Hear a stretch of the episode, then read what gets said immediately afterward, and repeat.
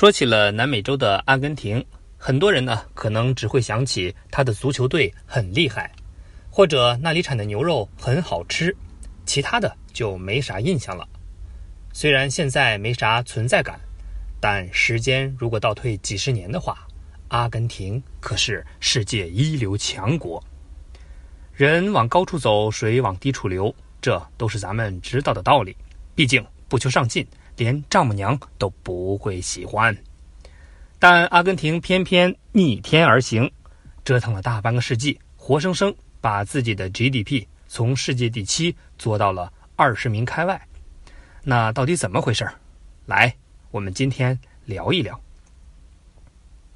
说起阿根廷，资深吃货会想起来它的牛肉，因为阿根廷可是世界主要的牛肉出口国之一。另外，球迷肯定会想起梅西，但除此之外，是不是想不起来阿根廷还有哪些影响世界的东西？阿根廷在国际上的存在感越来越弱，那世界第七是如何堕落的呢？阿根廷位于南美洲，如果你视力足够好的话，能够穿过太平洋，直接从上海看到阿根廷。最早在阿根廷生活的是印第安人，没错。和美国的土著一样，都是印第安人。他们本来每天都没心没肺的快乐生活，结果有一天，来自欧洲的野蛮人打破了他们平静的生活。土著们要么被杀，要么被抓去做矿工，人口越来越少。后来，他们才知道破坏他们家园的人叫做西班牙人，自己的家园已经变成了西班牙的后花园了。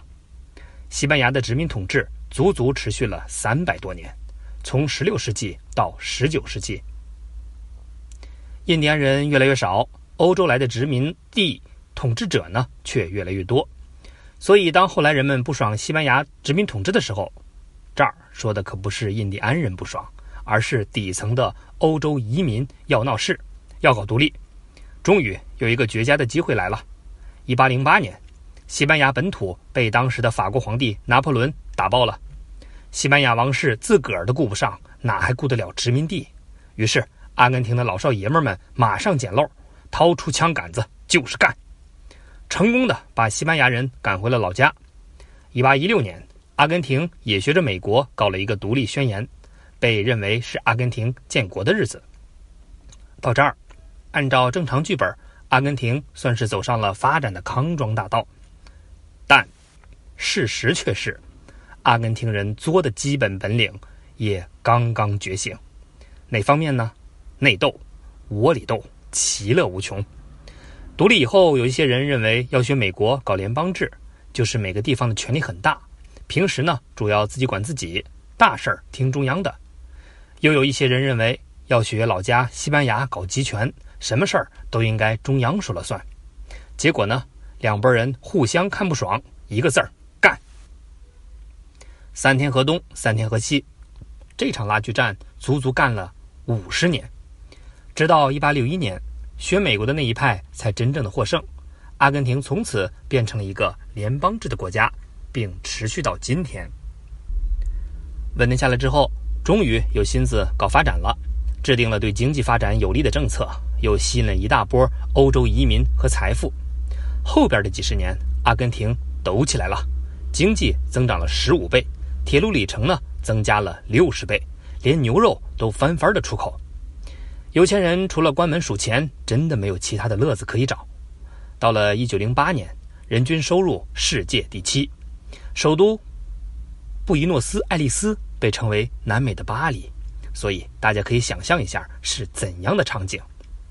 所以在当时。如果有人想移民美洲，很发愁，那发愁的就是到底是去美国还是阿根廷，好纠结啊！上帝，但，但是，历史很快呢，给选择去阿根廷的人开了一个大大的玩笑，因为那个时候和阿根廷做生意的主要是欧洲国家，而欧洲两次世界大战前后都开始了，虽然阿根廷远离战火。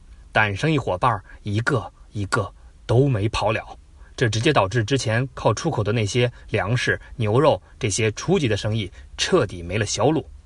阿根廷赚到了钱，但没有投资到工业革命里，导致工业化水平很低。说白了呢，就是暴发户有了钱，却没有去报班提升自己，结果行情不好，出口一落千丈。很多国内的工厂吃不饱，那工人吃不饱怎么办呢？闹事儿啊，隔三差五就来一个罢工，经济搞不上去，国家彻底乱了。再加上三十年代全球大萧条，这无疑是在阿根廷的伤口上撒盐，好刺激呀，疼！于是，阿根廷的内斗基因又苏醒了，瞅准机会开始。这次内斗的双方选手分别是独裁的军政府和民选的政府。故事呢是这样的：因为对国家的衰退看不下去，所以军政府站了出来，希望靠强大的政策力婉转局面。结果呢，失败，被拉下了台。然后民选政府又上台，希望重新靠自由宽松的经济政策来拯救国家。结果呢，又失败，被军政府踢了下来。就这样反反复复，陷入了衰败的死循环。不稳定的政府让阿根廷万劫不复。于是呢，阿根廷用了几十年发展起来的家底儿，又用了几十年彻底败光，实在没钱。阿根廷和国际货币基金组织借钱，结果呢，还不起，成了著名的赖账国家。你想一想，梅西在一个赖账国家生存，你心酸吗？好了，故事到这儿讲完了。那别人家是讲如何逆袭，今天的故事却是一个悲伤的退步故事。如今的阿根廷除了球星，真的在世界上的存在感很弱。那当年全球老七到现在的常年二十名以外，阿根廷会不会非常惭愧，然后奋发图强，埋头苦干，期盼阿根廷伟大复兴呢？嗯，不存在的。前面说了，阿根廷现在几乎都是欧洲移民，他们呢主要来自西班牙、意大利，同时也带来了非常慵懒的生活方式，在很多地方。早上九点十点才陆陆续续到岗工作，那下午四点呢，已经出现了下班大军。到了周末，那简直是快乐大本营啊！大部分人夜夜笙歌，很多商店都选择关门出去玩，有钱也不赚。同时呢，阿根廷的医疗、教育的福利很不错，更让人没有工作的动力。那当然，高福利的背后呢是高支出，搞得国家连钱都还不起。所以应了那句话。还什么钱？我凭本事借的钱，凭什么要还？那阿根廷就没有勤劳的吗？有啊，那就是牛牛们，他们每天呢还得不停的吃草，让自己卖一个好价钱。阿根廷现在的普世价值观就是 GDP，别说第七、第七十都无所谓，因为开心生活才是最重要的。上个世纪八十年代。由于阿根廷军政府瞎指挥，国家经济遭到了重创，百姓们气得要跟政府拼命。为了转移仇恨呢，阿根廷进攻英国的一个海外殖民地，想干净利落地打败英国，赢回民心。结果，英国只用了两个月就远洋作战击败了阿根廷，夺回了自己的殖民地。这就是著名的英阿马岛海战。这场败仗，军政府的遮羞布也彻底被扯了下来。很快呢，被人民推翻，阿根廷又继续向民主和法治前进。但不管怎么说，打败仗的奇耻大辱，阿根廷人每每提起都会心里不爽。所以呢，也想找机会和英国人再干一场。找人打架肯定需要壮大自己，那这个恐怕是为数不多的几个能让阿根廷人振作并努力工作的理由吧。